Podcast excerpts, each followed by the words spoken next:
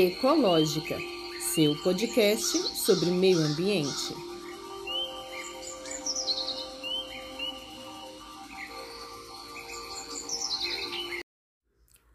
Olá, sou Tatiane Costa e este podcast irá explicar, conversar, debater e te atualizar sobre todas as questões acerca do meio ambiente. Sejam todos bem-vindos e bem-vindas. Olá, ouvintes, como vocês foram de Natal e Ano Novo? Espero que bem, que tenham aproveitado bastante as festividades de fim de ano. Esse episódio aqui do podcast é diferente, pois eu ainda estou de férias daqui do podcast. Isso significa, portanto, que não retornei ainda com a terceira temporada. Não estou antecipando a estreia da mesma. Por isso é que esse episódio é diferente, pois trata-se de um episódio bônus que eu resolvi fazer porque tem assuntos que são importantes e urgentes para ser falado depois, e por isso não podem esperar o retorno da terceira temporada. E eu confesso, inclusive, que eu demorei até para fazer esse episódio. Mas hoje, quinta-feira, 9 de fevereiro, irei falar sobre o assunto dos Yanomamis, né? O caso dos Yanomamis, mais especificamente sobre a crise humanitária dos Yanomamis, no quadro Meio Ambiente em Pauta. Meio Ambiente em Pauta, um quadro do podcast Ecológica que traz as últimas da área ambiental.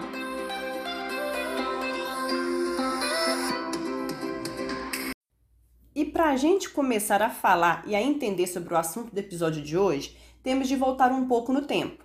Voltarmos para o início de toda essa questão. Mais, espe mais especificamente, precisamos voltar para a década de 1970, quando os limites leste e sudeste da terra indígena Yanomami começaram a ser invadidos com a implantação de projetos de desenvolvimento no âmbito do Plano de Integração Nacional, e esses projetos tratavam-se da construção de um trecho da estrada perimetral norte, a BR-216, e também a criação de programas de colonização pública.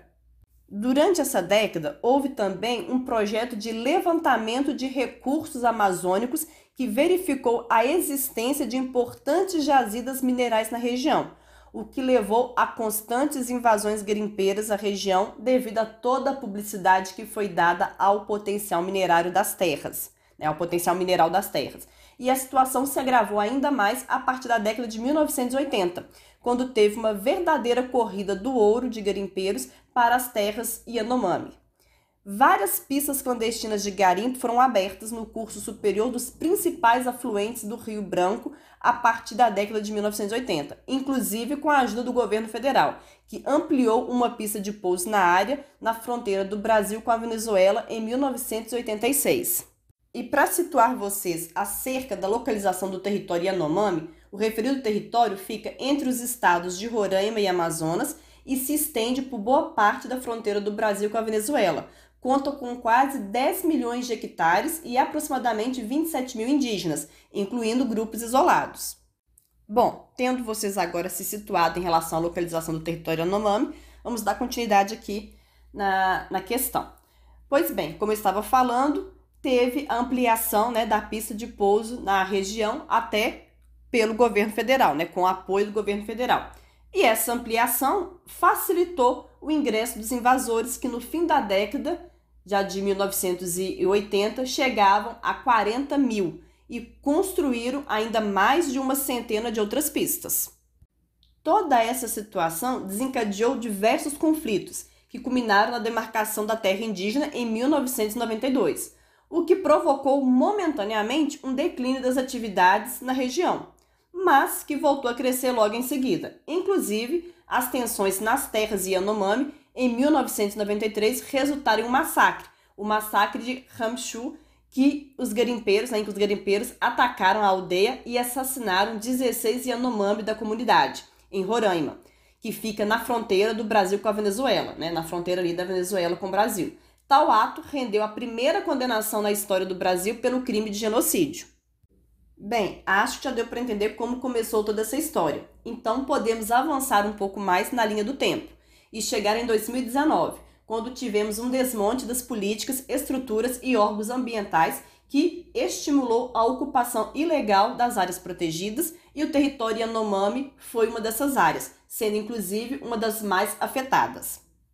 Então, em 2019, né, ainda em 2019, a quinta fase da Operação Ágata, né? A Operação Ágata, segundo o site do governo, foi criada em 2011 e vem sendo executada em parceria com órgãos de segurança pública e de fiscalização a nível federal, estadual e municipal, combatendo o crime e realizando ações cívicos-sociais, oferecendo à população atendimento médico odontológico.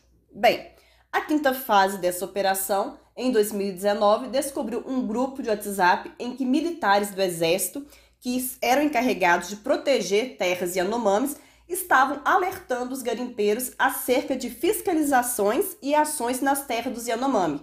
Os garimpeiros chegaram a receber imagens de saída das tropas e suas direções, podendo assim esvaziar os locais de extração criminosa antes da chegada da fiscalização. E um detalhe bastante curioso é que essa operação, essa operação constatou que muitos desses militares possuíam parentesco com alguns garimpeiros. Olha que curioso.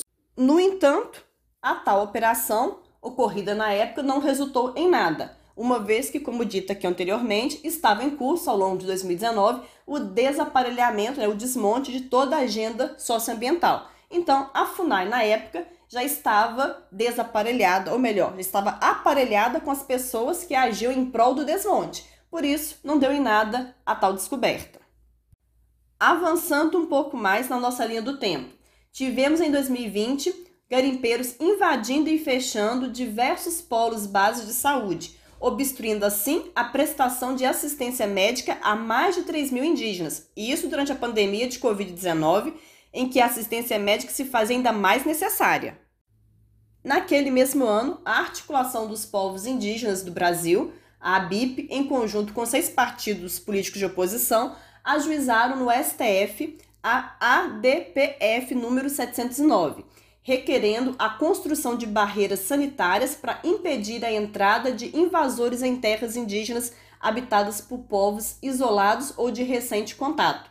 Além da retirada dos invasores que na época se encontravam em seus territórios, solicitou também que o atendimento do subsistema da saúde né, do indígena, do SUS, fosse prestado a todos os indígenas do país, mesmo aqueles não aldeados ou que habitavam áreas não demarcadas, e solicitou também da União a elaboração de um plano de enfrentamento da Covid-19 para os povos indígenas brasileiros.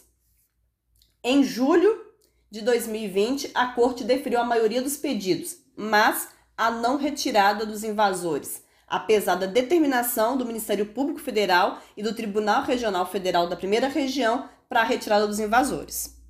Já em 2021, tivemos várias tentativas do governo federal de permitir garimpo em terras indígenas, como, por exemplo, a autorização do avanço de sete projetos de exploração de ouro numa região praticamente intocada da Amazônia, que inclusive falei sobre no episódio 8 da primeira temporada do podcast. Tivemos também a tentativa do governo federal de adicionar a lista de povos tradicionais, os garimpeiros e pecuaristas, assunto falado no episódio 10 da primeira temporada. E avançando um pouco mais, tivemos em 2022 o pacote da destruição tramitando no Congresso. Pacote este que conta com quatro PLs favoráveis ao garimpo o PL 490/2007, o PL 191/2020, o PL 2633/2020 e o PL 510/2021, que também foi assunto de um episódio aqui do podcast. O pacote da destruição foi assunto do episódio 8 da segunda temporada. Portanto, se você quiser se inteirar mais desses assuntos todos já abordados em outros episódios daqui do podcast, então é só dar o play nesses episódios e conferir. Mas ainda em 2021, o governador de Roraima sancionou uma lei pró-garimpo, que liberava todos os tipos de garimpo no estado, com o uso de mercúrio, e essa lei partiu do próprio governador, inclusive. No entanto, o STF considerou a lei inconstitucional. Mas o governador não parou por aí. Em 2022, segundo o G1, ele, sob intensa pressão de garimpeiros, incluindo de um empresário local, investigado pela Polícia Federal por dar apoio logístico ao garimpo na terra Yanomami, o governador, sob pressão desse empresário, sancionou outra lei pró-garimpo de autoria de um deputado estadual. Essa lei protegia o patrimônio dos garimpeiros ilegais, proibindo que os agentes de fiscalização destruíssem maquinário dos invasores ambientais. Porém, o ministro Luiz Roberto Barroso suspendeu a lei ainda em 2022. E o governador que foi reeleito mesmo diante de toda essa crise sanitária Yanomami, ele não concorda que os garimpeiros devem ser responsabilizados pela atual situação.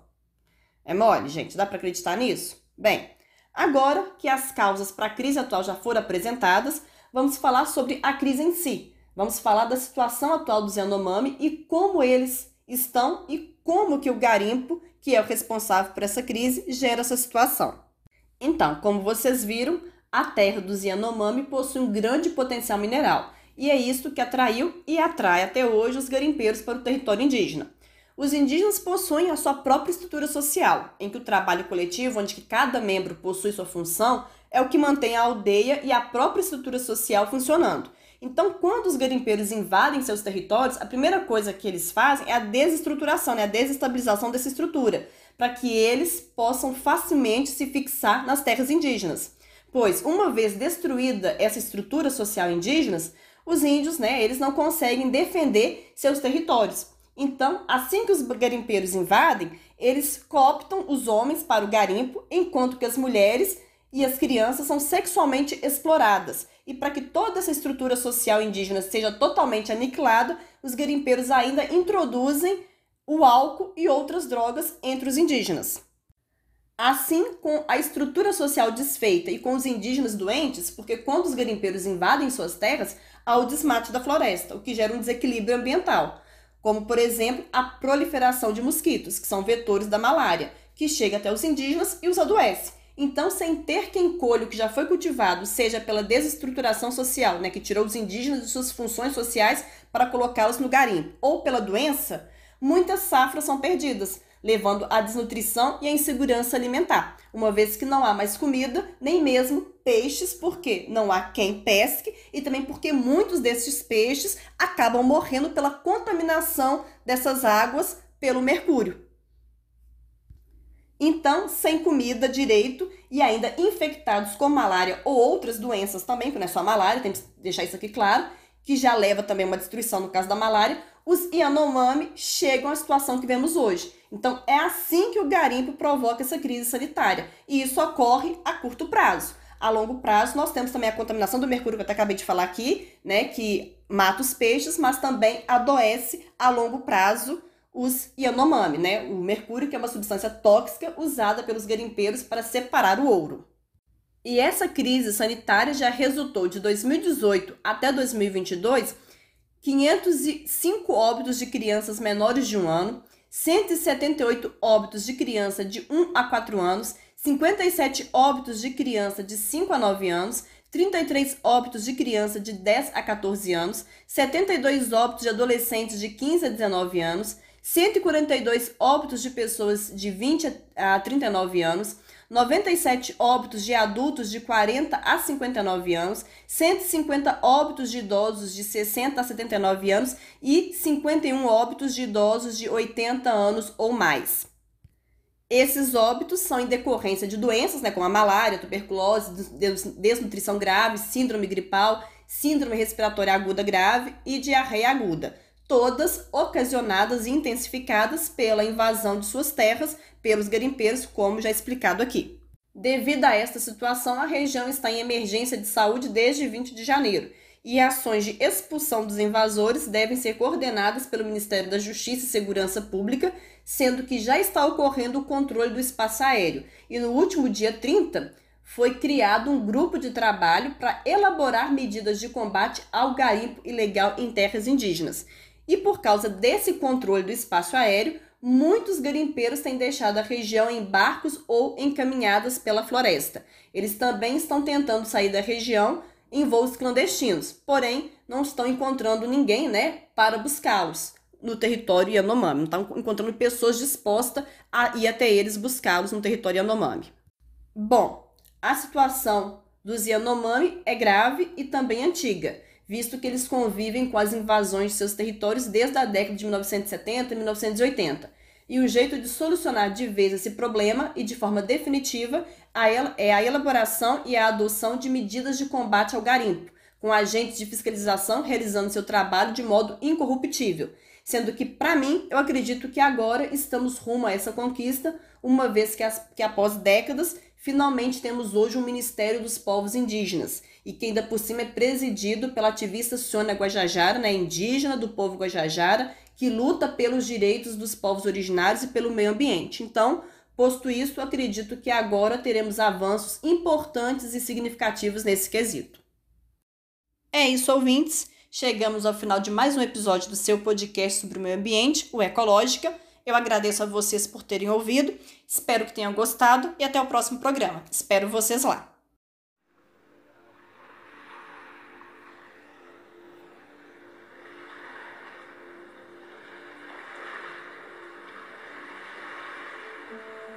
Ecológica, seu podcast sobre meio ambiente.